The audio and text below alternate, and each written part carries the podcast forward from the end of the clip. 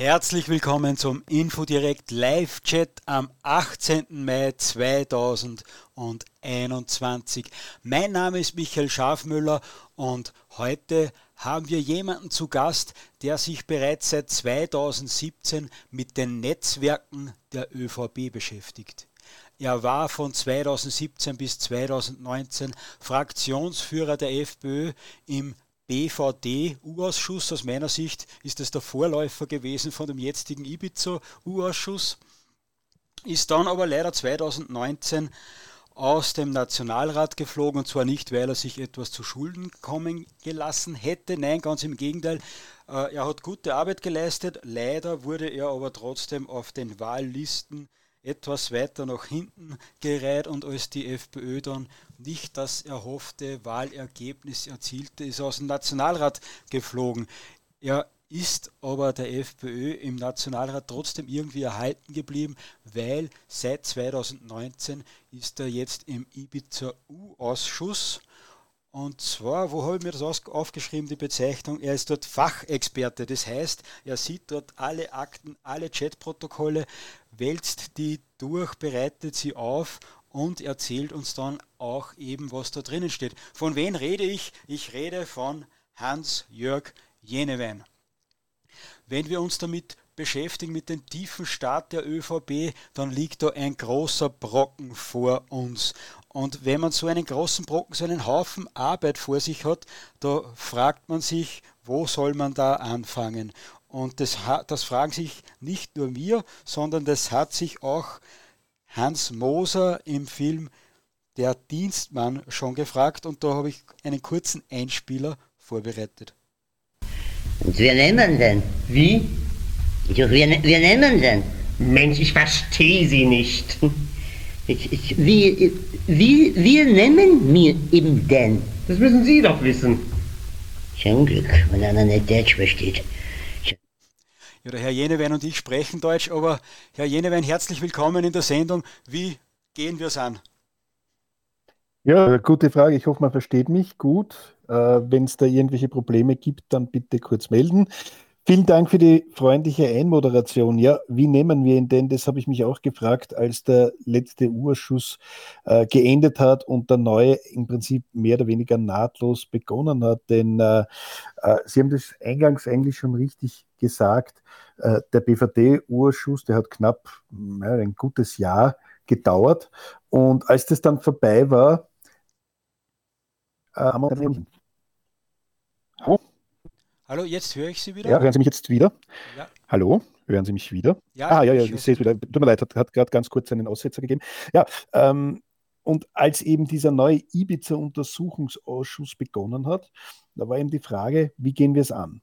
Ähm, das ist ein, man muss sich das so vorstellen, das sind mehrere hunderttausend Aktenseiten, die jetzt mittlerweile geliefert wurden, wenn man äh, ganz genau ist mit, mit all den unnötigen Beilagen sind es mehrere Millionen Seiten und das muss man alles lesen. Und, und, und das mache ich natürlich nicht alleine und das macht der Christian Hafenecker, unser Fraktionsführer, natürlich nicht alleine, sondern wir haben da ein Team und da ist es wichtig, dass jeder genau weiß, was er zu tun hat, sonst kommt man mit diesem großen Volumen an, an Unterlagen ja nicht zurande. Und Begonnen hat dieser Ibiza-Untersuchungsausschuss eigentlich als Abrechnung mit der FPÖ. Also es war von Haus aus klar, äh, da soll jetzt das System Strache, das System der FPÖ aufgearbeitet werden und man möchte die FPÖ endgültig in die Tonne treten. Das war eigentlich das Ziel ganz am Anfang. Je länger das gedauert hat, nach vielen, vielen Befragungsstunden, man sitzt ja da pro Tag wirklich teilweise 12, 13, 14, 15 Stunden manches Mal drinnen bei, bei, bei Befragungen. Und je länger das gedauert hat, ist man immer mehr drauf gekommen, es geht überhaupt nicht um die FPÖ und es geht eigentlich schon gar nicht mehr um Ibiza, sondern es geht eigentlich darum, dass sich in dieser Republik ein System etabliert hat, seit vielen, vielen Jahren, das von einer politischen Partei dominiert wird. Das ist die Österreichische Volkspartei. Und diese österreichische Volkspartei hat in drei wesentlichen Ministerien, das ist das Innenministerium, das ist das Justizministerium und das ist nicht zuletzt das, das, das wahrscheinlich wichtigste, weil es ums Geld geht, das Finanzministerium, hat hier ein, ein richtiges Kartell entwickelt, äh, wo es nicht einmal genügt, dass man nur ÖVP-Mitglied ist. Nein, also das reicht noch nicht aus, einfach ÖVP-Mitglied zu sein. Man muss auch in der richtigen Freundesgruppe dabei sein. Man muss auch in der richtigen Familie dabei sein. Und warum sage ich das so explizit? Weil, da sind wir schon mitten im Thema, der äh, Gernot Blümel, der heutige Finanzminister, dem späteren ÖBAG-Chef äh, Thomas Schmidt in einem dieser Chatprotokolle geschrieben hat, mach dir keine Sorgen, du bist Familie. Und das ist nicht umsonst auch eine Anleihe an der Mafia, weil La Familia ist gemeinhin die Bezeichnung für Mitglied der Mafia. Ähm, hier wird auch so gehandelt, äh, so gearbeitet und auch so gehandelt. Und, und diese, diese, diese Familie bestimmt, was in der Republik geht und was in der Republik nicht geht. Und es geht bis in die ganz sensibelsten Bereiche unseres Daseins. Das geht in die Justiz, und das geht in den Sicherheitsapparat. Und spätestens dann, wenn man das einmal durchschaut hat, wie dieses System aufgebaut ist, muss man leider Gottes zur Erkenntnis kommen, das ist extrem gefährlich, wenn sich eine Partei einen ganzen Staat aufteilt. Und um das geht und um darüber können wir gerne sprechen. Und, und das ist im Prinzip die Arbeit dieses Untersuchungsausschusses. Ja, jene werden jetzt werde ich fast etwas nervös. Äh, die Anschuldigungen, die, Anschuldigungen, die Sie hier machen, äh, sind ja sehr heftig und da ist mir jetzt ganz wichtig zu sagen, heute spare ich mir den Schmäh, den ich sonst immer da mache, aber heute ist mir besonders wichtig zu sagen, es gilt natürlich immer, wenn man über die ÖVP spricht, die Unschuldsvermutung. Die gilt einmal generell, ja. Aber es gilt nicht nur die Unschuldsvermutung, wenn man über die ÖVP spricht, es gilt vor allem die Ungustelvermutung, wenn man über die ÖVP spricht, denn so wie dort agiert wird, das ist dermaßen ungustiös und das ist dermaßen widerlich und machtbesessen und wirklich von einer Schamlosigkeit getrieben, äh, da muss man wahrscheinlich sehr, sehr weit nach Osteuropa schauen, um solche Systeme zu erkennen. Der einzige Unterschied, der uns wirklich äh, von, von, von diesen Bananenrepubliken noch unterscheidet, ist, dass bei uns die Müllabfuhr gemeinhin funktioniert. Aber was das System dahinter, dieses politische, verfilzte System betrifft, da muss ich ehrlich sagen, da ist nicht viel Unterschied mit irgendwelchen Scheindemokratien, die wir, mit, auf die wir meistens äh, leicht verächtlich äh, hinschauen. Sie haben ja für uns schon einmal einen Gastbeitrag im Magazin geschrieben und da war, glaube ich, der Titel davon, da ist nochmal ein BVD-Untersuchungsausschuss gegangen und da war, glaube ich, der Titel Der Balkan beginnt äh, in der Kaserne. Am Rennweg. Genau, am Rennweg, da ist die Kaserne. Die genau. Der Balkan beginnt am Rennweg. Das ist ein Zitat, das stammt nicht von mir, sondern das war ein Zitat von, äh, von Metternich.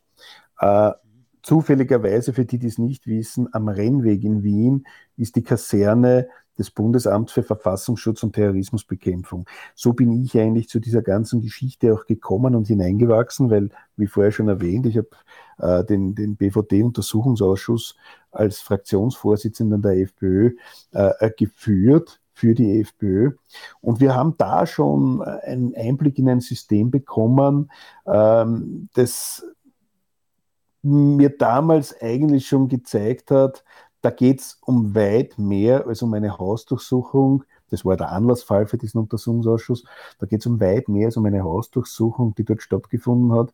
Da geht es darum, dass man durch diese damalige Hausdurchsuchung beim BVD die österreichische Volkspartei und ihre, und ihre Helfer in diesem Bundesamt tief ins Mark getroffen haben. Und das war auch wahrscheinlich einer der Gründe, warum man damals schon in manchen Zirkeln und in manchen Kreisen der ÖVP äh, beschlossen hat, dass Herbert Kickel weg muss als Innenminister, weil der Herbert Kickel hier sich nicht an diese auferlegten Spielregeln der österreichischen Volkspartei gehalten hat.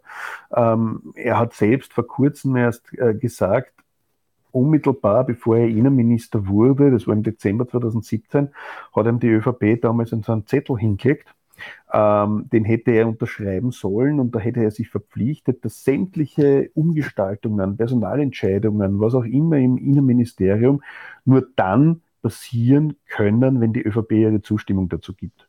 Und der Herbert Kickel in seiner relativ direkten Art hat dann gesagt, na gut, wenn ihr das wirklich wollt, dann stehen wir jetzt auf und gehen und damit sind die Koalitionsverhandlungen beendet. Da hat man dann von der ÖVP-Seite doch eher den Rückzieher gemacht, hat man gesagt, okay, wir werden das schon irgendwie über die Runden kriegen mit dem Kickel. Und dann hat der Herbert Kickel das gemacht, was ich eigentlich von einem freiheitlichen Minister erwarte. Er hat Politik gemacht. Er hat nicht nur inhaltliche Politik gemacht, sondern er hat sich einmal genau angeschaut, wie funktioniert dieses Haus eigentlich und ist dann relativ schnell draufgekommen, dass dieses Innenministerium seit dem Jahr 2000, seit dem Innenminister Ernst Strasser, eine reine Spielwiese, ein weiterer Bund der ÖVP ist. Und dass man da drinnen nur was wird, wenn man den damaligen Kabinettschef und den damaligen Mitarbeitern der ÖVP äh, schöne Nasenlöcher macht. Und mit diesem Zustand hat sich der Kickel damals nicht abgefunden. Ja.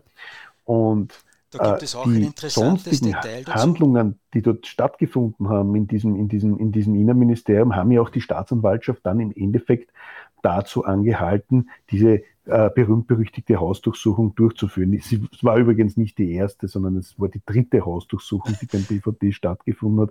Das, darüber spricht man nur nicht gern, wenn man sagt, ja gern, ah, der Kickel, der war das, der hat sein eigenes Bundesamt da überfallen lassen. Das ist ja alles ein riesiger Nonsens, sondern da gab es massive Verdachtsmomente, die sind bis zum heutigen Tag, gibt es da Ermittlungen und wird da, wird da in verschiedenen Bereichen äh, ermittelt. Äh, aber der Herbert Kickel war einfach ein Minister, der gesagt hat, naja, was wiegt das hat? Äh, Wenn es da Umstände gibt, die zu ermitteln sind, dann wird das auch passieren und wird eben nicht unter den Teppich gekehrt und damit konnte halt die ÖVP kann die ÖVP bis zum heutigen Tag nicht umgehen. Also Sie glauben auch, dass der Grund, warum die Regierung zerplatzt ist, ist, weil sich der damalige Innenminister Kickel äh, da nicht reinreden lassen hat von der ÖVP. Das hat nämlich ich bin da, hm? ja, davon bin ich überzeugt. Ich glaube, dass der, der wahre Grund für das Ende der Regierung äh, 2019 gar nicht so sehr dieses Video, äh, dieses Ibiza-Video war, sondern es war nur der Anlassfall. Man hat die Gelegenheit beim Schopf geparkt, um diesen Innenminister loszuwerden, weil der hat der ÖVP sehr, sehr wehgetan und der tut ihnen bis zum heutigen Tag weh. Und wenn man sich die gestrige Parlamentsdebatte angeschaut hat und den Redebeitrag von Herbert Kickl und darauf die Reaktionen der österreichischen Volkspartei, dann weiß man ja auch genau, äh, da ist der Oppositionsführer äh, in Fahrt gewesen und die Regierung äh, rennt herum und, und, und die ÖVP gackert herum wie in einem wild gewordenen Hühnerstall. So geht's da drinnen zu. Und das hat einen guten Grund weil sich die Herrschaften jetzt nämlich ertappt fühlen. Ja? Und damit sind wir eigentlich mitten jetzt im jetzigen Thema drinnen, denn äh, äh, wenn wir uns überlegen, was in den letzten Wochen, was im letzten halben Jahr in dieser Republik passiert ist, dann muss man sagen, in einer entwickelten Demokratie ja, würde es diese Volkspartei bzw. diese Regierungsmitglieder sicherlich nicht mehr geben. Ähm, Herr Jenewen, wie, wie nehmen denn äh, jetzt, wie packen wir es an?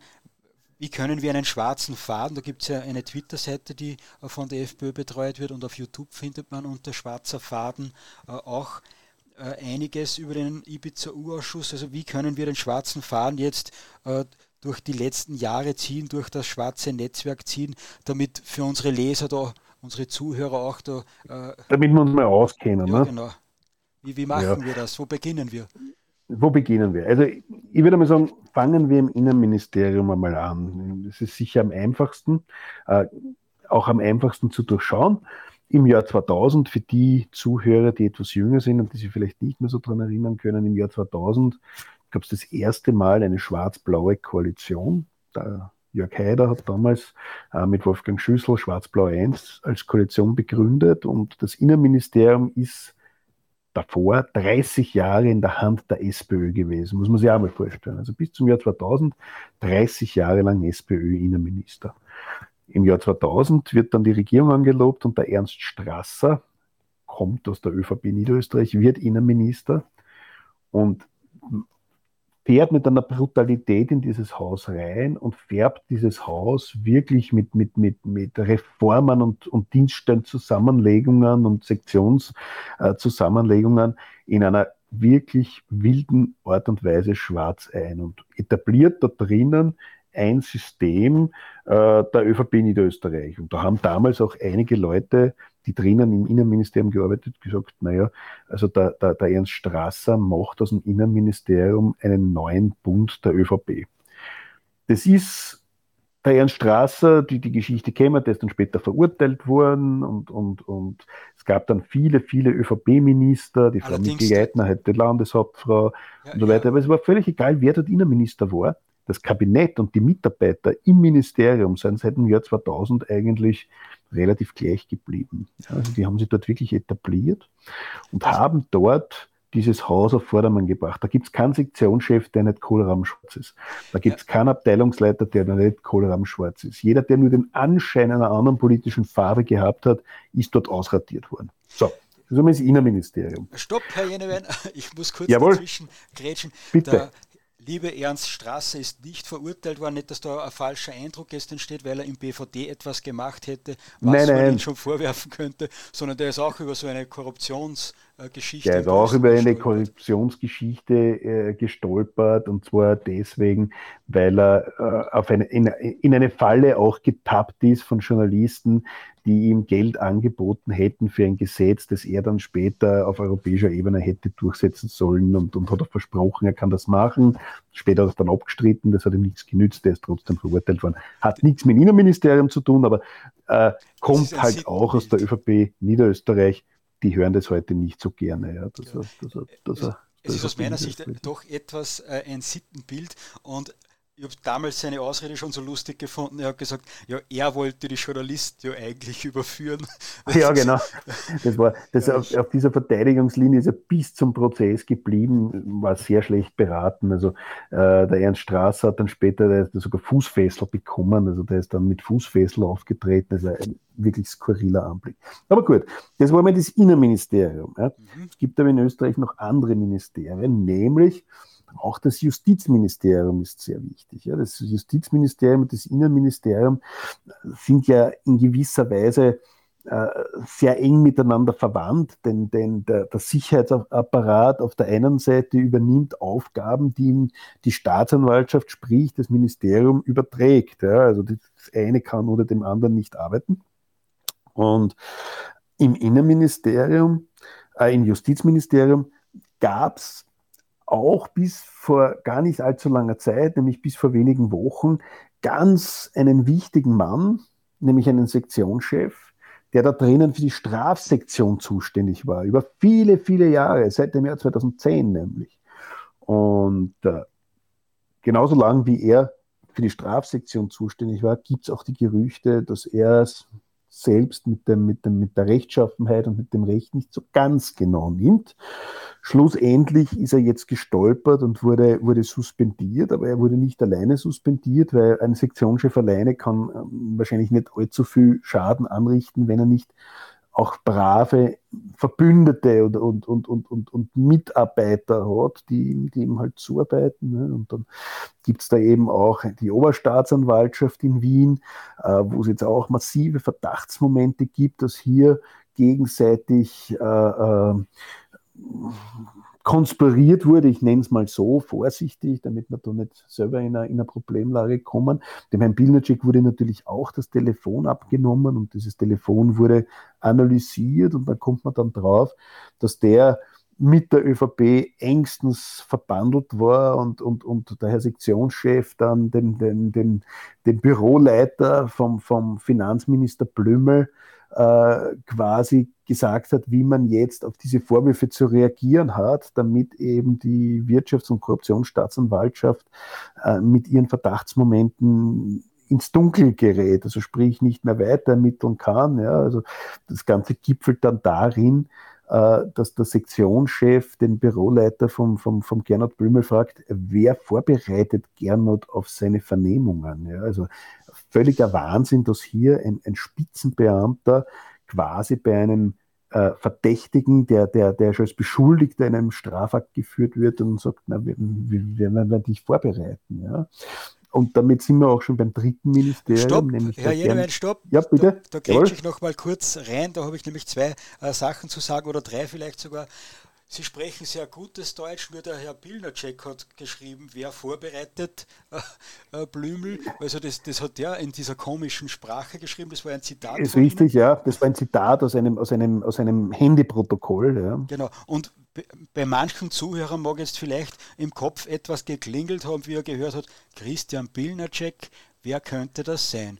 Und wer das patriotische Vorfeld etwas beachtet und da auch die patriotische Zivilgesellschaft, wird sich vielleicht an einen Prozess gegen IB-Aktivisten äh, erinnern und da hat der Pilnacek einiges in ORF dazu gesagt, warum es äh, diesen Prozess nach krimineller Vereinigung, lustigerweise, das werfen wir jetzt einigen, einige der ÖVP vor, und das hat, hat der Christian Pilnacek als Leiter der Staatsanwaltschaften, also zumindest ist er, der Strafsektion, ja. Genau, und da ist, sind die Staatsanwaltschaften direkt ihm unterstellt, so mhm, genau, richtig. Und der hat folgendes dem ORF damals gesagt. Das ist jetzt einmal auch die Aufgabe, ähm, hier einen Punkt zu machen und sagen, ähm, hier ist die Grenze äh, zwischen äh, Meinungsfreiheit und, und Aufforderung zu Hass und äh, Aufforderung zu, zur Menschenverachtung, die ist überschritten und das wollen wir deutlich machen.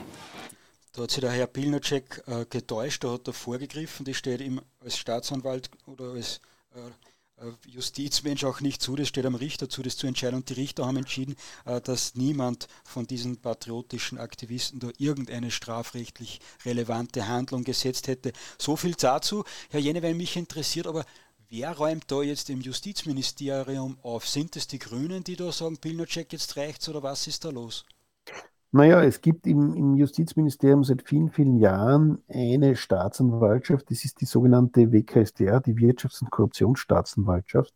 Und da muss man schon so ehrlich sein und das dazu sagen, die galt seit vielen, vielen Jahren so quasi als letzte rote Bastion in diesem schwarzen Justizministerium. Und äh, das Interessante an der Geschichte ist nur, als die Wirtschafts- und Korruptionsstaatsanwaltschaft im Jahr 2018 das Verfahren, dieses BVD-Verfahren, von dem ich zuerst gesprochen habe, inklusive Hausdurchsuchung geführt hat, wurde sie quer durch die Republik geprügelt. Sie wurde geprügelt von der ÖVP, sie wurde geprügelt von der SPÖ, sie wurde geprügelt damals von der Liste Bilds, Klammer auf, die Grünen, Klammer zu. Äh, alle haben sie geprügelt. Jetzt auf einmal, jetzt auf einmal, nachdem diese WKStA die Verfahren äh, gegen Pilnacek, gegen Blömer, gegen Kurz führt, applaudieren natürlich gerade jene Gruppen, die 2018 äh, die WKSDA scharf kritisiert haben, applaudieren ja jetzt. Ja, ich meine, man kann ja lernfähig sein und das gestehe ich auch gerne der, der, der, dem, dem, dem äh, Kollegen Kreiner von der SPÖ zu, dass er es jetzt halt gut findet. Damals hat er schlecht gefunden. Man kann sich jeder seine Gedanken dazu machen. Tatsache ist aber auch, die einzigen, die diese WKSDA seit Ewigkeiten zerschlagen wollen, das ist die österreichische Volkspartei. Und äh, was, was, was für uns eigentlich immer sehr wichtig war, nicht weil wir dort jetzt die großen Freunde haben bei der WKSDA, überhaupt nicht. Ja. Aber wesentlich ist es in einem Staat, äh, dass es immer auch kontrollierende äh, Institutionen gibt, ja, weil äh, ohne Kontrolle gerät ein System sehr schnell in den Verdacht, nur in eine bestimmte Richtung zu funktionieren. Ja. Und darum war es mir auch immer wichtig zu sagen, nein, es ist gut und es ist richtig, dass diese WKStA im Justizapparat arbeitet und ihre Arbeit macht, ähm, weil es eben eine kontrollierende Institution ist. Ja. Und die haben jetzt, nachdem es jetzt seit, seit vielen, vielen Jahren erstmals keinen schwarzen Justizminister gibt, sondern mit der Alma Sadic eine grüne äh, Justizministerin, jetzt haben die die Möglichkeit, dort Verfahren zu führen, die wahrscheinlich vor ein, eineinhalb Jahren, also vor eineinhalb Jahren, als die ÖVP noch einen Justizminister gestellt hat, klassisch erschlagen worden wären. Warum sage ich erschlagen? Weil der Herr Pilnacek ja auch berühmt wurde mit seinem Saga zum Eurofighter-Verfahren, der da aufgezeichnet wurde, auch bei, mit, einer, mit, einer, mit einer illegalen äh, Tonbandaufnahme, wo er gemeint hat zu den Staatsanwalten, da schlagt das Verfahren. Ja? damit man nur weiß, um wen es sich da handelt und wie hier gearbeitet wird. Das heißt, bei uns wurde die längste Zeit auch im Justizbereich nicht unbedingt nach Recht und Gerechtigkeit gearbeitet, sondern nach politischen Vorgaben und nach Interessenslagen. Und das hat gerade in der Justiz hier überhaupt nichts verloren. Dort hat einzig und allein äh, die, die, die Devise zu gelten, was ist Recht und was ist Unrecht. Nichts anderes. Ja. Also, da haben politische Einflussnahmen nichts verloren. Also könnte man dann zumindest sagen, dass die einzige Grüne, also natürlich etwas überspitzt, aber die einzigen Grünen, die der Sebastian Kurz und der August Wöginger nicht unter Kontrolle haben, ist die Alma Zaric. Ja, ich habe schon am Beginn dieser Koalition, als die, als die Sadic die ersten Wortmeldungen von sich gegeben hat, Spaß habe ich gesagt, naja, die Alma Sadic gibt jetzt den Kickel. äh, und das ist nicht ganz so falsch, weil äh, sie ist zwar sehr zurückhaltend, auch in ihren Medienstellungnahmen, aber man muss jetzt durchaus zugestehen, äh, dass sie zumindest dafür sorgt, dass Verfahren äh, ablaufen dürfen und dass diese nicht mit politischem Druck der ÖVP umgebracht werden. Das ist etwas, da, so fair muss man auch sein. Ich meine, mich trennen von der Alma Sadic politisch Welten. Ich glaube, das brauche ich nicht extra erklären. Aber die Alma Sadic macht als Justizministerin aus meiner Sicht derzeit einen sehr guten Job.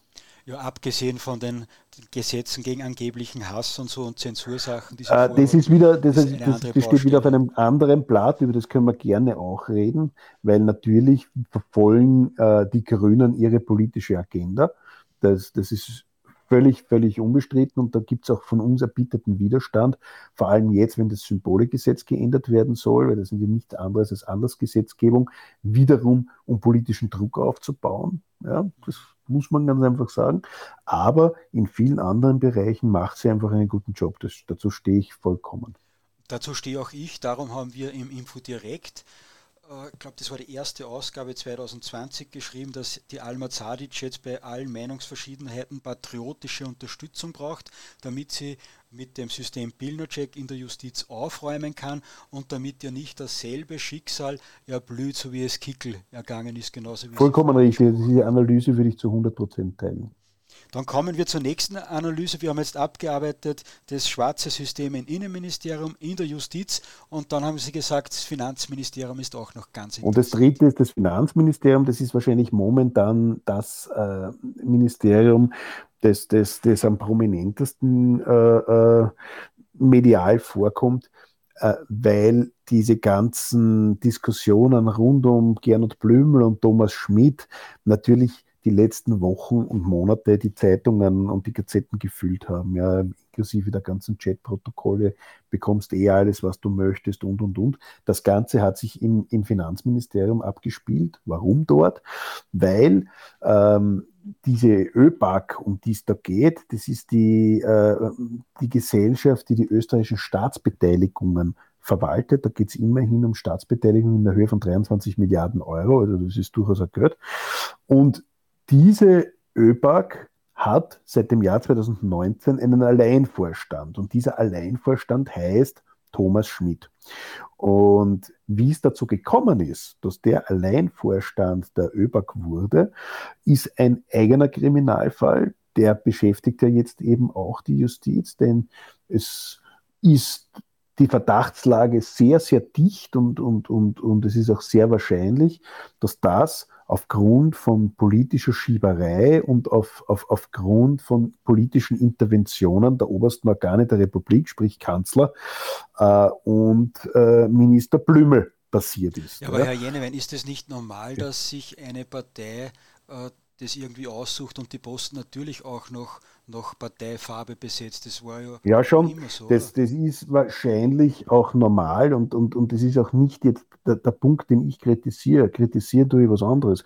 Kritisieren tue ich und, und nicht nur ich, sondern auch, auch die Staatsanwaltschaft dass ja bei aller Postenbesetzungsidee, die da dahinter steht, ja zumindest die Qualifikation gegeben sein muss. Und jetzt müssen wir zum Beispiel beim Thomas Schmidt wissen, da sind sie irgendwann einmal dann draufgekommen im Zuge dieses Bestellungsverfahrens, dass er im Gesetz steht, dass der ÖBAG-Chef Auslandserfahrung haben sollte oder muss, ja, nicht sollte, sondern muss. Und dann kommt man die drauf und der Thomas Schmidt sagt das seiner Assistentin, das ist blöd, ich habe leider keine Auslandserfahrung. Daraufhin wird einfach das, die Ausschreibung umgeschrieben. Ja, und dann, dann adaptiert man ganz einfach die Ausschreibung und dieses Kriterium fällt dann raus, so damit der Thomas Schmidt dazu passt. Und das, was ich noch kritisiere, und das ist wirklich eine, eine, eine, eine, nicht nur eine Unart, sondern da sind wir wahrscheinlich schon auch wiederum im Strafrecht. Es gibt dann ein Ausschreibungsverfahren, da gibt es verschiedenste Bewerber. Und bevor dieses Ausschreibungsverfahren noch abgeschlossen ist, sucht sich der, der, der, der, Thomas Schmidt bereits sein Büro aus, diskutiert darüber, ob da eher Klimaanlage drinnen ist, zu einem Zeitpunkt, wo er es ja noch gar nicht wissen konnte, dass er dieses Verfahren inklusive Hearing gewinnen wird. Aber er hat es gewusst. Und da ist das Problem drinnen. Wenn man schon sagt, eine politische Partei besetzt oder eine Regierungspartei besetzt die wesentlichen Posten mit Leuten ihres Vertrauens, das ist zum Beispiel in, in, in, den Vereinigten Staaten eine Selbstverständlichkeit. Kommt ein neuer Minister, äh, kommt ein neuer Präsident, dann kommen selbstverständlich die Spitzenbeamten alle neu. Ja, ist so. Mhm. Krümpft niemand die Nase. Man könnte ja so ehrlich sein und zu sagen, das ist in Österreich auch so. Nein, man macht da irgendwelche Ausschreibungsverfahren, man macht irgendein Theater, man, man, man schreibt sogar so weit aus, dass dann Leute aus der Bundesrepublik Deutschland sich dort bewerben, obwohl eh von Haus aus klar ist, der Thomas Schmidt wird das werden. Und das ist der, der Vorwurf, den ich, den ich den Herrschaften mache und auch diesem System mache, weil das ist nicht nur unehrlich, sondern das ist meiner Meinung nach auch strafrechtlich relevant. Und darum geht auch der Justiz in dieser Frage. Ich glaube, was in diesem Zusammenhang auch interessant ist und was vielleicht das Ganze noch auf die Spitze treibt, so wie der HC Strache halt bei der angeblichen Oligarchin mit einem Unterleiber und einem dicken Bauch gesessen ist und da halt ja. irgendwie herumgelehnt ist, wo man sagt, so hätte ich mir unseren Vizekanzler doch nie vorstellen können. So sind auch die Chatnachrichten, die da innerhalb der ÖVP herumgeschrieben äh, wurden, so hat der äh, Bundeskanzler Sebastian Kurz beispielsweise den Thomas Schmidt geschrieben, kriegst eh alles, was du willst und dann drei so Kuss-Smileys dazu geschrieben. Ja. Und genau. der Thomas Schmidt schreibt zurück, ich bin so glücklich, ich liebe ich meinen Kanzler. Kanzler genau. Also das, ich glaube, so wie damals die Menschen gesagt haben, das geht nicht, dass ein Vizekanzler da so angesoffen herumrennt äh, und da so Sachen vor sich gibt, so geht es auch, das mit den Chatnachrichten ist halt dann auch das, ja, das ich glaube auch, dass das Setting ein, ein, ein, ein ganz wesentlicher Punkt ist. Also eine Abgeordnete von uns, die oberösterreichische Nationalratsabgeordnete Susanne Fürst, hat das in einem Debattenbeitrag im äh, Nationalrat äh, bezeichnet als Chatnachrichten auf dem zur Sache Schätzchen-Niveau. Und ich finde, das bringt sehr gut auf den Punkt. Wenn man sich das alles durchliest, wie hier kommuniziert wurde, in welcher Art hier kommuniziert wurde, dann kommt dann das schon sehr äh, komisch vor und da, da kommen schon so Assoziationen äh, heraus, dass man sagt, naja, zur Sache Schätzchen trifft es das sehr genau auf den Punkt. Und das sind Dinge, die gehen einfach nicht. Die möchte ich nicht. Ich möchte nicht äh, in einem Land leben, das einen Kanzler hat, der so kommuniziert äh, mit seinen Beamten. Ich möchte auch nicht in einem Land leben, wo der Finanzminister unabhängig davon, dass er mit den, mit den Nullen äh, vorm und nach dem Komma Probleme hat, äh, dass ein Finanzminister hier offenbar einen Gutteil seiner Arbeitszeit dafür verschwendet, dass er seinen besten Freunden zu irgendwelchen Jobs auf sehr dubiose Art und Weise verhilft. Das möchte ich einfach nicht. Und äh, das ist etwas, wo ich sage, in einem Staat, in dem wir leben, in Mitteleuropa, sollte so eine Vorgehensweise eigentlich undenkbar sein.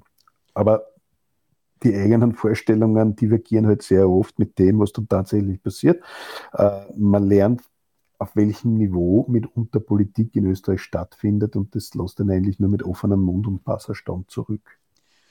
Ich hätte jetzt noch einige Chat-Nachrichten auf meinem Bildschirm geöffnet, aber die will ich unseren Lesern ersparen. Wer das lesen möchte, braucht nur Chat, Schmidt und Blömel bei Google eingeben und dann kommt man auf den Hans-Jörg Schelling und und und. Also da ja, ja. Das ist, aber das ist ein Sachen. gutes Stichwort. Ich möchte es nur ganz kurz auf, auf, aufnehmen, weil Sie jetzt den Hans-Jörg Schelling da erwähnt haben. Ne? Es ist interessant, dass wenn man sich die Finanzminister der ÖVP der letzten Jahre anschaut, kommt man drauf, ähm, die meisten von denen sind ebenfalls derzeit ähm, von, von Strafverfahren äh, betroffen. Ne? Ähm, der Hans-Jörg Schelling äh, derzeit nicht, aber der Vorgänger von Gernot Blümel ähm, ist ebenfalls äh, ähm, von, einem, von einem Strafverfahren, der Herr Löger von einem Strafverfahren betroffen. Der Herr Bröll, wer sich noch an ihn erinnern kann, im Jahr 2011 zurückgetreten und dann wundersam äh, bei dem Casino Austria wieder aufgekommen, ebenfalls beschuldigt in einem Strafverfahren.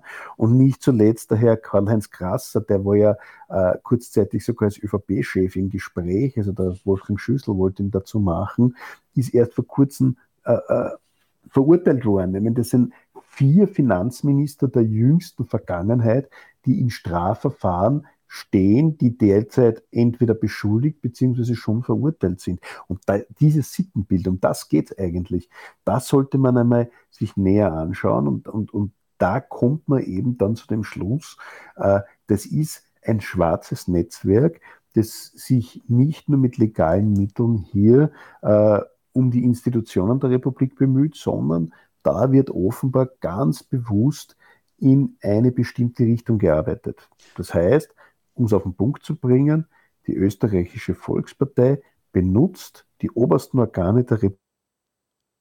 Ah, jetzt so spannend war das ja, wenn es war uns kurz weg. Kann man mich wieder hören? Jetzt kann man Sie wieder hören. Den letzten Satz, wenn Sie ja, noch einmal sagen. Nein, ich, ich, werde diesen Satz noch einmal wiederholen, den letzten. Ja, den letzten Satz noch einmal wiederholen. Ich habe gesehen, das ist ganz kurz abgerissen. Die österreichische Volkspartei benutzt die obersten Organe, sprich die Minister der Republik, für ihre eigenen wirtschaftlichen Interessen. Und das ist der zentrale Vorwurf, den man dieser österreichischen Volkspartei eigentlich mittlerweile machen muss. Im Finanzministerium wird das ganz offensichtlich. Wir haben es aber auch im Justizbereich und wir haben es ganz verstärkt auch im Innenministerium. Ich darf nur daran erinnern, ähm, der Herr äh, Pilnacek ist ja auch wegen anderer Dinge derzeit äh, äh, unter Beobachtung der Justiz, nicht nur, weil er da mit dem Gernot Blümel und dem Büro von Gernot Blümel im Zuge seines Strafverfahrens kommuniziert hat, sondern auch, weil der ehemalige Justizminister der ÖVP Brandstätter offenbar vom Herrn Pilnacek Nachrichten bekommen hat über eine äh, Nachschau, sprich über eine Hausdurchsuchung, ähm, daher ehemalige ÖVP-Justizminister Brandstätter ebenfalls derzeit beschuldigt in einem Strafverfahren. Also Sie sehen, das, das zieht sich eben durch diese Ministerien wirklich wie ein schwarzer Faden durch. Und das ist etwas, da muss ich ganz ehrlich sagen, da müssen Alternativen geschaffen werden. So kann es nicht weitergehen in der Republik, sonst taumeln wir von Staatskrise zu Staatskrise und dann haben wir irgendwann einmal italienische Verhältnisse in Österreich und das möchte ich nicht. Mittlerweile ist es ja so, dass die ÖVP von ihren Skandalen mit neuen Skandalen ablenkt. Und jetzt lassen wir ganz kurz den Sebastian Kurz äh, zu Wort kommen, was er eigentlich dazu sagt. Genug ist genug. Das hat er natürlich in einen anderen Zusammenhang gesagt, aber aus meiner Sicht passt es ganz gut, darum spiele ich es jetzt noch einmal ein. Genug ist genug.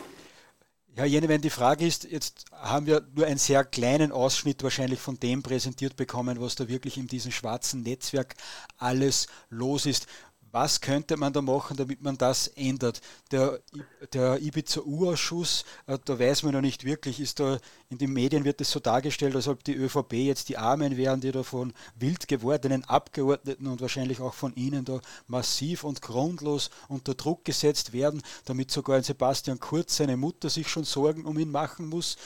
Wir äh, kommen an die Tränen, ne? ja, da gibt es ein bisschen ein Mitleid jetzt.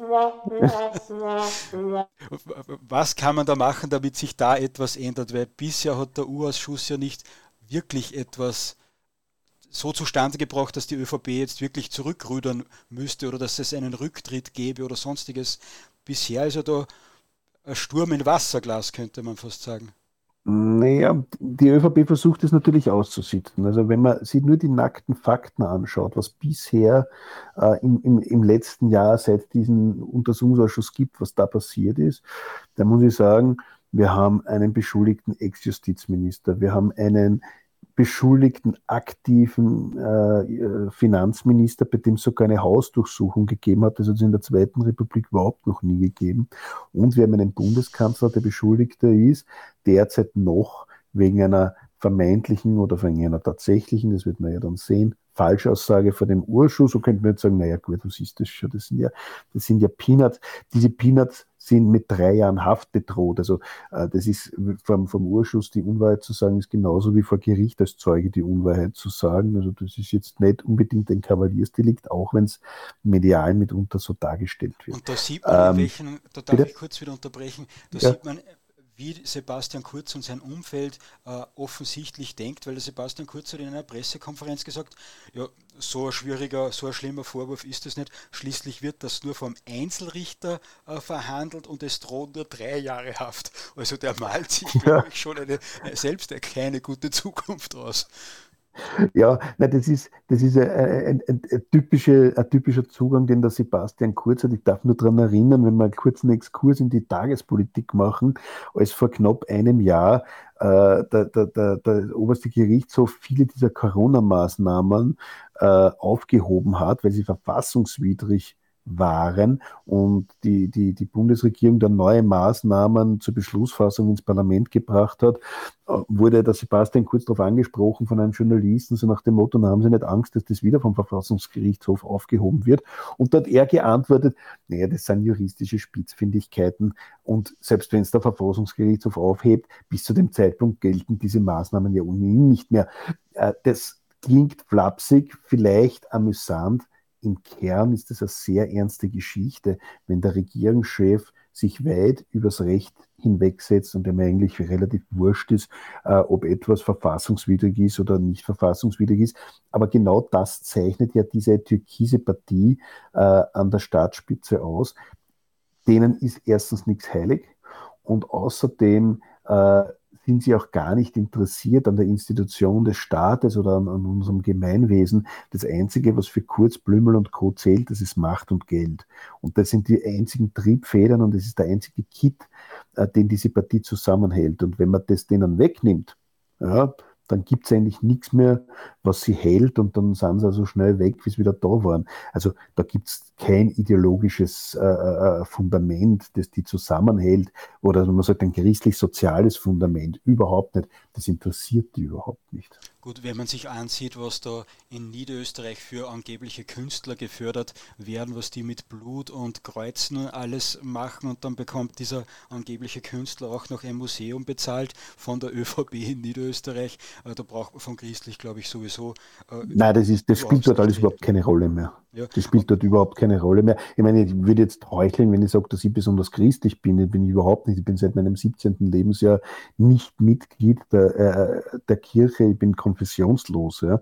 Aber unabhängig davon, es käme mir nie in den Sinn, egal in welcher Position oder Funktion ich in dieser Republik wäre, zu sagen, und jetzt darf ich wieder zitieren aus diesen Chat-Protokollen, äh, der Herr Schmidt trifft dann einen Geistlichen, einen Bischof, und schildert dann dem Sebastian Kurz, äh, wie er dem zugesetzt hat. Und der ja dann, und dann, dann zuerst hat er einen Schweißausbruch gehabt und dann ist er zittrig geworden und dann ist er heiser geworden. Und der Sebastian Kurz schreibt dann sinngemäß zurück: Hast du gut gemacht, gratuliere. So, so geht man ganz einfach mit Menschen nicht an. Das ist ja völlig wurscht, ob das jetzt ein kirchlicher Würdenträger ist oder nicht. Aber das zeigt ja nur, was in dieser Gedankenwelt und in diesem, in diesem, in diesem Charakter von, von Kurz, Blümel und Co., was dort wirklich vorgeht. Das ist dermaßen letztklassig und widerlich und so etwas möchte ich persönlich nicht an der Staatsspitze haben.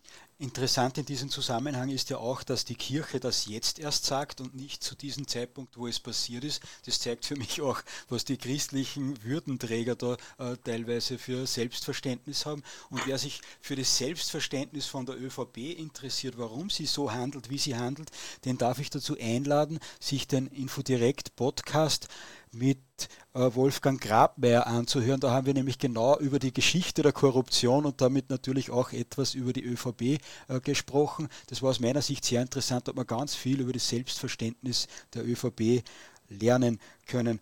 Herr Grabmeier, äh, Herr Grabmeier, sage jetzt schon, Herr Jenewein, was halten Sie von dem Vorschlag, den U-Ausschuss öffentlich zu machen, damit man diese ganzen äh, Streitereien und äh, Ungereimtheiten da besser darstellen kann? Ich halte das für, ich halte das für sehr einen, einen guten Vorschlag, dem man jedenfalls nahe treten sollte.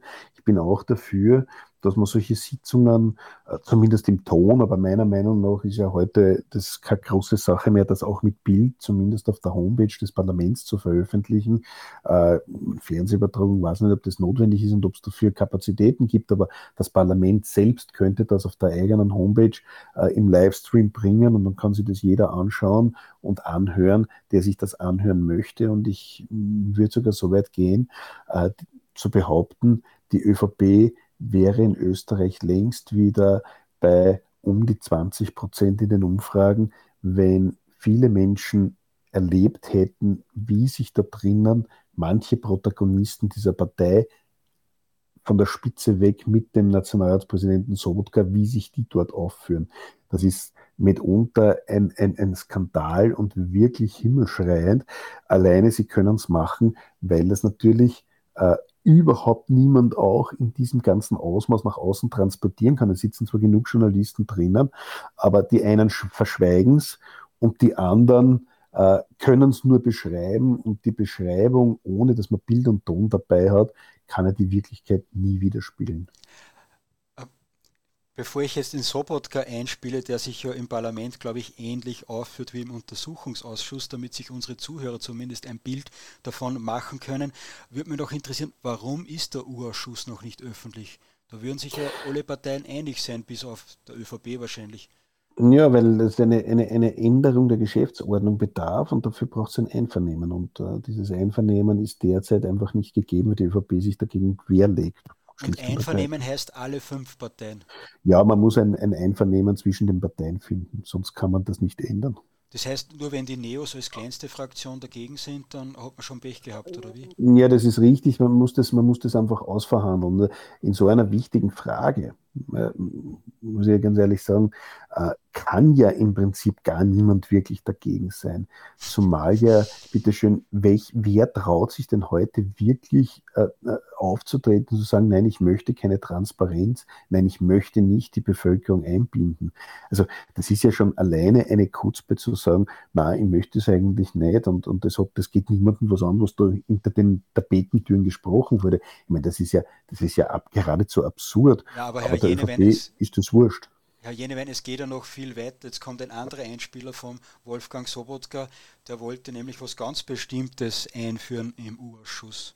Und das Gespräch jetzt ist auf äh, Puls 4 gelaufen, das erlaube ich mir als Zitat einzuspielen natürlich vom Untersuchungsausschuss die bestmöglichen Ergebnisse haben. Äh, die Frage ist, ist auch die politische Verantwortung zu klären. Ähm, das Problem, was bei uns besteht, dass man Leute lädt, die gleichzeitig ein Verfahren laufen haben und sich aufgrund des Verfahrens natürlich dann entschlagen können, weil im Verfahren muss er nicht, steht er nicht unter Wahrheitspflicht. Mhm. Derjenige, der dort als Beschuldigter gilt, der kann zu seiner Verteidigung ja alles Mögliche vorbringen. Nehmen Sie nur den Fall des Detektivs H. Also diesen Fall lassen wir in Sobotka nicht mehr ausführen, aber der Sobotka wäre dafür und das hat die Ellie Köstinger nochmal bestätigt, glaube ich, eine Woche später sogar, dass es gut wäre, die Wahrheitspflicht in Urausschuss aus, äh, aus, äh, auszusetzen, mhm, aufzugeben. Mhm. Also die können alles sagen, was sie wollen. Ja, nein, ich glaube, das hat er schon, das war zu einem Zeitpunkt in vorauseilendem Gehorsam, weil er schon wusste, äh, dass es ein Verfahren gegen den Bundeskanzler gibt, der dort nicht die Wahrheit offenbar gesagt hat. Äh, da, da wollte er offenbar Punkte sammeln bei seinem eigenen Regierungschef, aber Spaß beiseite. Das ist natürlich sowas von absurd zu sagen, wir schaffen die Wahrheitspflicht ab dann schaffen wir bitte den Urschuss gleich ab, ja. Aber dann schaffen wir die Wahrheitspflicht auch vor Gericht ab, nicht? dann ist das auch schon wurscht. Äh, dann müssen Zeugen dort auch nicht mehr die Wahrheit sagen, dann schaffen wir überhaupt alles ab, ja. Dann haben wir irgendwann einmal Anarchie. Nein, es ist natürlich himmelschreiender Unsinn, den der Sobotka da von sich gibt, aber das ist nicht das erste Mal, dass er himmelschreienden Unsinn von sich gibt und das wird auch nicht das letzte Mal sein. Und das, Herr Jenewein, danke für die perfekte Überleitung zur letzten Parlamentssitzung, wo Herbert Kickel eine vielbeachtete Rede gehalten hat, für die er sogar auf Twitter von Gutmenschen Applaus erhalten hat. Und bei dieser Rede ist er aber teilweise unterbrochen worden, wie er den Sebastian Kurz die Leviten gelesen hat. Und das spielen wir jetzt äh, kurz ein, da hat den Sobotka zweimal unterbrochen müsste man sagen, dass sie politisch eigentlich längst in der Versenkung verschwunden wären, wenn nicht teilweise gekaufte oder angefütterte oder wirtschaftlich unter Druck gesetzte Medien ihren, und da meine ich den gesamten türkisen Feldzug gegen Demokratie, gegen Rechtsstaatlichkeit, gegen das Parlament und gegen die Justiz ja schon bis ins Groteske hinein schönreden und in Ceausescu-Manier die Alternativlosigkeit predigen, meine sehr geehrten Damen und Herren. Ihr Glanz! Für den Ausdruck, für den Ausdruck, Can, Herr Abgeordnete, für den Ausdruck Ceausescu und Manier erteile ich Ihnen einen Ordnungsruf. Stärke kommt nicht aus inneren Idealen. Das ist ja überhaupt nicht der Fall. Nein, Ihre Stärke verdankt sich einem unterwürfigen Bestelljournalismus, den Sie sich in Österreich hergeben. Auch für den unterwürfigen Bestelljournalismus kriegen Sie einen Ordnungshof. Halten Sie sich an den Rand. ihrer Kraft und sonst gar halten Sie sich an den Rand. Ja, das habe ich nicht ganz verstanden, was er damit meint. Halten Sie sich an den Rand. Ich glaube, der Herr äh, Sobotka, um das freundlich zu formulieren, war zu dieser Tageszeit noch nicht ganz auf der Höhe oder nicht mehr ganz auf der Höhe. Das lasse ich jetzt äh, offen. Ich glaube, er hat teilweise etwas Probleme, seine Emotionen in den Zaun zu halten. Das ist ja nicht gewohnt, dass er kritisiert wird. Da gibt es ja das eine GIF, nennt sich das, glaube ich, wo er im Parlament drinnen sitzt und ganz einen roten ja, ja. Kopf bekommt und schimpft. Und ich glaube, da ist es innerlich ähnlich gegangen, wie die braven Regierungsmedien angegriffen wurden oder nicht mal ja. Ceausescu in einen Satz aussprechen können. Das hat er drei. Wobei ich möchte noch ganz kurz auf diesen einen Ausschnitt, den Sie da jetzt eingespielt haben, äh, eingehen, weil das natürlich der Herbert Kickl in seiner unnachahmlichen Ort relativ gut auch auf den Punkt hier gebracht hat, weil selbstverständlich äh, gibt es einen Teil der Journalisten in diesem Land, die nur mehr das blind runterschreiben, äh, was ihnen von irgendwelchen äh, ähm, Regierungspressesprechern in die Feder diktiert wird. Das ist ein offenes Geheimnis und man braucht ja nur mit offenen Augen die Zeitungen lesen und, und, und ein bisschen äh, mit der Realität vergleichen. Das sieht man ja sofort. Das ist teilweise nichts anderes mehr als Parteipropaganda, die in manchen äh, sogenannten äh, äh Medien in dem Land publiziert werden. Nicht? Und dass der, dass der Sobotka da natürlich gleich anspringt und sich ertappt fühlt, naja, das ist auch kein Wunder, nicht? weil er weiß es natürlich selbst am besten. Herr Jennewein, der Herbert Kickl hat da zwei Ordnungsrufe äh, bekommen und mhm. mich interessiert schon lange, was bedeutet so ein Ordnungsruf? Was ist da die Konsequenz? Naja, ich habe, hab, nachdem das innerhalb, ich habe es jetzt nicht mitgezählt, aber ich glaube, innerhalb von 30, 40 Sekunden passiert ist, das ist ja wirklich unmittelbar hintereinander passiert, äh, habe ich mir, und ich habe diese Rede auch live miterlebt gestern, habe ich mir ein bisschen Sorge gemacht, weil beim dritten Ordnungsruf würde das bedeuten, dass ihm das Wort entzogen würde. Das heißt, er dürfte dann nicht mehr weitersprechen. Ähm, nachdem er selbst Parlamentarier war und weiß, äh, wie in, gerade bei der Emotion, und, und, und, ich war auch eher ein emotionaler Redner am, am, am Rednerpult, wie in der Emotion dann sehr schnell äh, etwas, wie soll ich sagen, aus einem herausbricht, wo man sich dann vielleicht eine halbe Stunde später oder zehn Minuten später denkt, nein, das war vielleicht jetzt nicht ganz so gescheit und es war ein bisschen überzogen. Aber das kann natürlich dazu führen, dass dann man äh, äh, das Wort entzogen bekommt. Und das wäre in dem Fall sehr schlecht gewesen, weil erstens einmal hätten wir nicht die Chance gehabt, diese wirklich hervorragende Rede zu hören und zum anderen äh, hätte das natürlich auch wiederum einen Punkt für die ÖVP gebracht, weil ich gesagt, na schaut sich das an, eure Redner, eure Redner sind ja nicht einmal in der Lage, ihre Emotionen so weit unter Kontrolle zu haben, dass sie sich an die primitivsten Regeln äh, des Parlamentarismus halten. Nicht?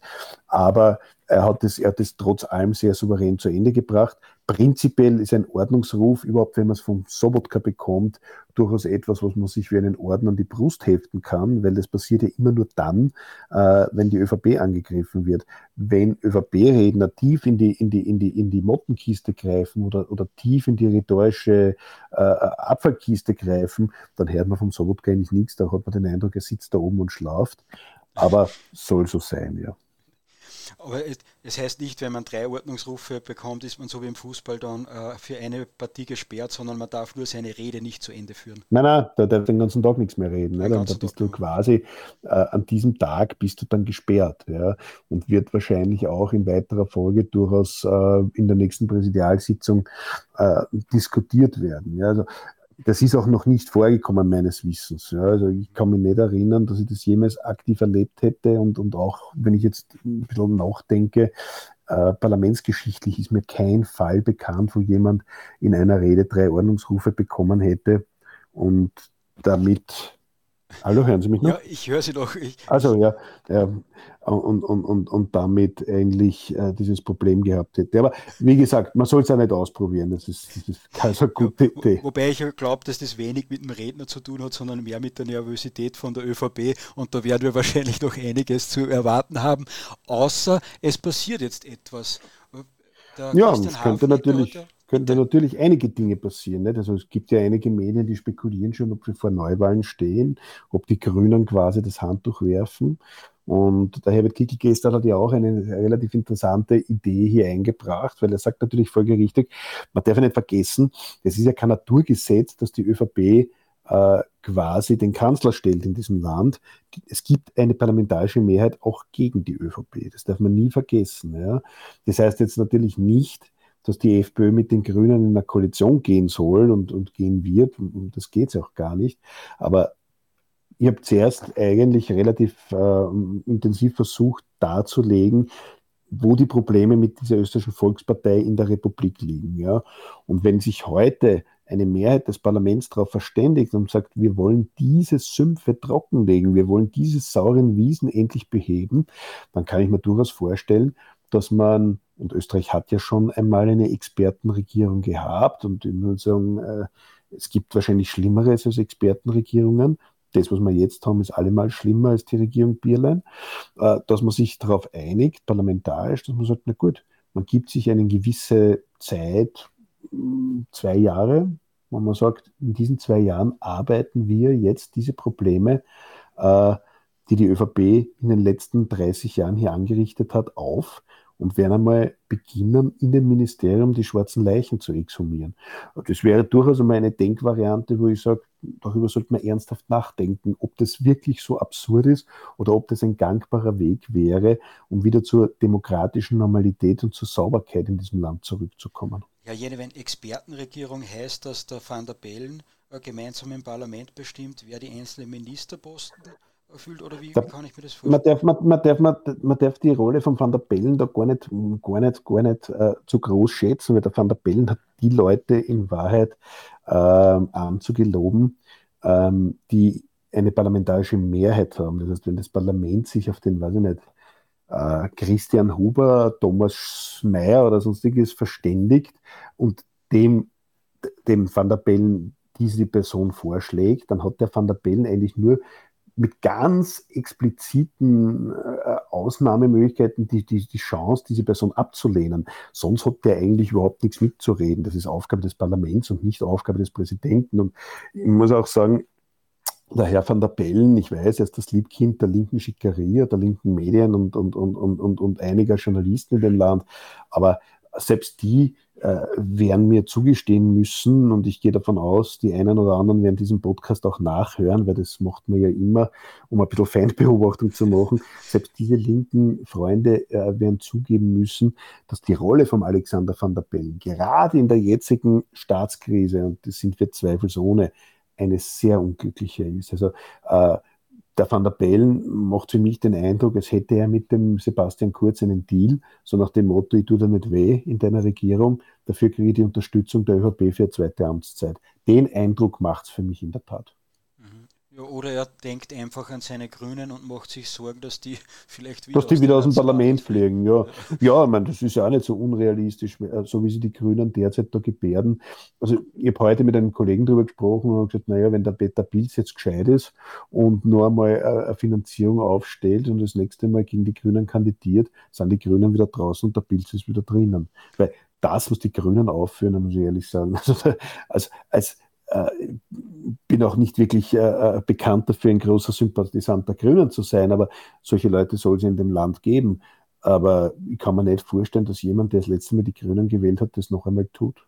Zumindest nicht mit Überzeugung. Ja, und der Peter Pilz mit seinem Medienprojekt hält er sich ja im Gespräch und sammelt, glaube ich, auch so schon genug Spenden für das Medienprojekt. Da könnte sicherlich einiges möglich sein. Das heißt, für die Expertenregierung müsste es so müssten sich einfach die Grünen, die Roten und die Blauen und vielleicht die Neos oder die Neos oder die Auf Grünen Personen verständigen. Auf mhm. Personen verständigen und ich bin davon überzeugt, es gibt in Österreich, es gibt bei fast 9 Millionen Einwohnern sicher eine Person, wo man sagt, der oder diese Person könnte Kanzler sein, wo sowohl Rot als auch Blau, als auch Neos, als auch Grün sagen, ja, könnte Kanzler sein. Integere Person spricht nichts dagegen. Ja, das Einzige, wo ich der Meinung bin, was klar sein muss, äh, es muss klar sein, dass diese gefährdeten Ministerien wie eben Inneres, wie eben Justiz, wie eben Finanz in keiner Weise in den Verdacht geraten dürfen, dass da wieder irgendwelche ÖVP-Parteigänger was zu sagen haben. Das ist das Einzige. Das wäre dieser Cordon sanitär, den der, den der äh, Herbert Kickl angesprochen hat, auch heute bei der Pressekonferenz, wo er gesagt hat, da muss man einfach peinlich darauf achten, dass man die ÖVP von der Macht fernhält, um endlich wieder hier Sauberkeit einkehren zu lassen Mir persönlich würde das sehr gut gefallen. Ich sehe nur zwei Probleme. Erstens ist die ÖVP sehr geschickt an der Macht und kann wahrscheinlich eine Randy Wagner schnell dazu überreden, dass sie mit ihm weiterwurschtelt. Das ist das eine. Mhm. Und das zweite ist, äh, dass es ja große Streitpunkte zwischen den Parteien gibt. Das eine sind die Corona-Maßnahmen, wo es wahrscheinlich schwierig wird, dass man einen gemeinsamen Weg findet. Und noch viel schwieriger höchstwahrscheinlich ist das Thema Zuwanderung, das jetzt gerade, ja, ja. gerade auch wieder zu brennen beginnt an unseren Grenzen. Ich gebe Ihnen vollkommen recht, dass sowas natürlich einmal als Gedankenexperiment und mehr ist es ja momentan bitteschön nicht. Also muss er da aufpassen, nicht, dass dann äh, irgendwo dann relativ schnell herumgeht wie ein Laubfeuer, die, die, die FPÖ möchte mit den Grünen in der Koalition machen, das haben sie schon handelseins. Ja. Das ist ein Gedankenexperiment. Das geht darum, äh, dass man sich einmal Gedanken darüber macht, welche Möglichkeiten gibt es. Ja. Aber ich gebe Ihnen vollkommen recht. Also zum Beispiel die Frage der Zuwanderung ist so ein Thema, wo es einfach Bruchlinien gibt. Ja. Aber auf der anderen Seite möchte ich schon daran erinnern, ähm, wenn ich mir jetzt zum Beispiel die Haltung der Grünen derzeit äh, in, in der Frage der Zuwanderung anschaue, ähm, äh, kann ich mir durchaus vorstellen, dass die sehr flexibel sind. Ja? Also äh, da, da glaube ich, da gibt es eher größere Probleme mit der SPÖ als mit den Grünen momentan. ja, jene das, das wird fast ein Kabarett jetzt mit den Grünen, da gibt es ja überhaupt keine Punkte mehr, die nicht Nein, überhaupt nicht. Ne? Also, können, mit denen kann man alles machen. Ich glaube, wenn man jetzt, wenn die ÖVP jetzt auf die Idee kommt und sagt, eigentlich könnte man Zwendorf aufsperren und machen wir Atomkraft in Österreich, ich weiß nicht, ob der Kogler das erstens mitbekommt und zweitens, wenn er es mitbekommt und da wirklich Widerstand leistet. Bin mir nicht sicher. Ja, und die Sigi Bauer wird sagen, aber wir sperren sicher kein zweites Atomkraft. Aber kein zweites kommt. Nur das eine. Und es wird von einem unabhängigen ÖVPler beobachtet, ob in Zweitendorf eh alles richtig ist, ob da eh Energiesparlampen drinnen sind. Nein, ich meine, das, ist, das klingt zwar lustig, aber das, was die Grünen aufführen, das ist das, was ich zuerst gemeint habe. Wenn der Pilz gescheit ist, kandidiert er nur einmal und der gewinnt das. Also da bin ich davon felsenfest überzeugt, Peter Pilz gewinnt das gegen die Grünen. Mir ist ja der Peter Pilz recht sympathisch, der hat ein Info direkt in Überlebensgröße ausgedruckt und im Parlament hergezeigt, so eine Werbeentscheidung. Werbung gemacht, ja. Ja, das könnten wir wieder mal gut gebrauchen. Ja. Herr Jenewein, ist Ihnen noch etwas wichtig zu sagen? Ja, mir ist einfach wichtig, äh, dass, und das vor allem an, an, die, an, die, an, die, an, die, an die rechte Zivilgesellschaft, den Appell auch zu richten, äh, bitteschön, sich an Diskussionen auch zu beteiligen, sich nicht zurückzuziehen und zu sagen, es ist eh alles wurscht, es ist eh alles verloren. Nein, äh, wir sind in einer sehr herausfordernden Zeit da meine ich jetzt, jetzt gar nicht das heutige Gesprächsthema, sondern äh, wir sind äh, seit, seit März 2020 mit dem Thema Corona äh, mehr oder weniger tagtäglich konfrontiert. Wir sind mit den Einschränkungen unserer Grundrechte konfrontiert. Wir sind damit konfrontiert, dass wir eine, eine, eine, eine Kanzlerpartei haben, die im Korruptionssumpf gerade untergeht. Es ist einfach notwendig, dass sich die vernünftigen Teile unserer, unserer Gesellschaft nicht in ihre vier Wänden zurückzieht und sagt, das ist eh alles egal und ich mache eigentlich gar nichts mehr und das geht mir alles nur mehr auf die Nerven. Mir ist lieber laute Kritik, konstruktive laute Kritik zu üben, als die Leute sagen gar nichts mehr und, und, und, und, und zucken. Ah, jetzt sind Sie leider wieder weg. Herr Jenewein, wir hören Sie nicht. Nur, noch da?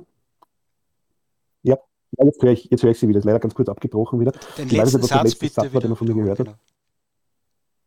Jetzt höre ich Sie leider nicht mehr. Ich sage gerade nichts, nur bitte den letzten Satz wiederholen. Ah, ja. Nein, mir ist einfach wichtig, dass die Leute sich nicht in ihre vier Wände zurückziehen mit dem Schulterzucken und sagen, es ist eh wurscht, äh, wir machen einfach nichts mehr. Nein, bitte laut Kritik üben. Konstruktive Kritik ist zumindest bei mir, bei uns, bei unseren Freunden immer herzlich willkommen. Und, und, und wird auch angenommen. Natürlich kann man nicht immer alles eins zu eins umsetzen, das ist auch klar. Aber äh, mir ist es einfach ganz, ganz wichtig und entscheidend, dass die Leute, dass unsere Leute, unsere Sympathisanten, dass unser Lager äh, auch weiterhin aktiv am politischen Gestaltungsprozess teilnimmt. Das ist eigentlich das Um und Auf. Genau, wir brauchen beherzte Politiker, eine patriotische Zivilgesellschaft und freie und kritische Medien. Und wenn dieses genau, Zusammenspiel richtig. klappt, dann ist sicher noch einiges möglich. Das ist ein perfektes Schlusswort, würde ich sagen. Genau, aber noch nicht ganz, weil Herr Jenewen, ich bitte Sie noch dran zu bleiben. Es gibt nachher traditionell bei uns noch kurz die Möglichkeit, Fragen zu stellen hier auf Telegram. Jetzt kommt aber mein Werbeblock. Liebe Infodirekt-Hörer, wenn euch dieser Podcast gefallen hat, bitte verbreitet, ihn, äh, verbreitet die Links dazu weiter, verbreitet äh, das YouTube-Video dazu äh, weiter. Diese Sendung findet von Montag bis Freitag fast jeden Tag um 22 Uhr Uhr statt. Ich freue mich, wenn ihr auch morgen wieder einschaltet. Für alle Live-Chat-Zuhörer gibt es jetzt noch die Möglichkeit, Fragen zu stellen. Ich verabschiede mich von den Zuhörern auf YouTube und im Podcast.